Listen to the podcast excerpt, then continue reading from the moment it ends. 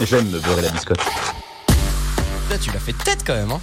Non, ça m'étonnait. Je m'en avais, il y avait un rapport avec l'actu et je me suis dit qu'en termes de chiffres, en ce moment, il n'y avait pas grand choix. Bien vu, bien vu. Effectivement, il y a donc un député qui a écrit en grève à la suite de- du multiple 49.3, 2 quand même en 48 heures, 4 en moins de deux semaines.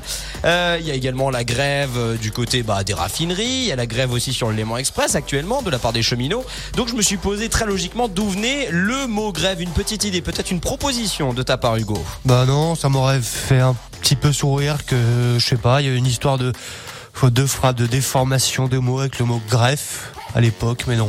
Non, ça vient pas de toute façon, c'est très très compliqué à retrouver. Euh, je me suis penché sur des vieux grimoires, mais avant ça, il faut savoir que la grève, oh, ça date pas d'hier, hein, ça date Ah non. euh, de 2000 ans avant Jésus-Christ, à savoir les Égyptiens qui poussaient un petit coup de gueule parce qu'on leur donnait pas à manger pendant qu'ils construisaient des temples et des pyramides. Et Dieu sait que ça creuse. Hein. Tu peux s'entendre. Ah oui, et c'est un peu comme dans Astérix et Obélix au final. Hein. S'il vous plaît. Oui C'est donc les Égyptiens qui sont à l'origine du fait d'arrêter de travailler quand les conditions de travail n'étaient pas bonnes. Alors maintenant, on s'intéresse donc plus particulièrement à l'étymologie du mot grève. Qu'est-ce que ça veut dire La grève dans le langage de l'époque signifiait une plage? Où il y avait du sable, des gravats, grève, gravats, c'est bon, je pense que vous l'avez. Et donc il existait à l'époque une grève avec des gravats euh, au pied de l'hôtel de ville de Paris sur les bords de la Seine.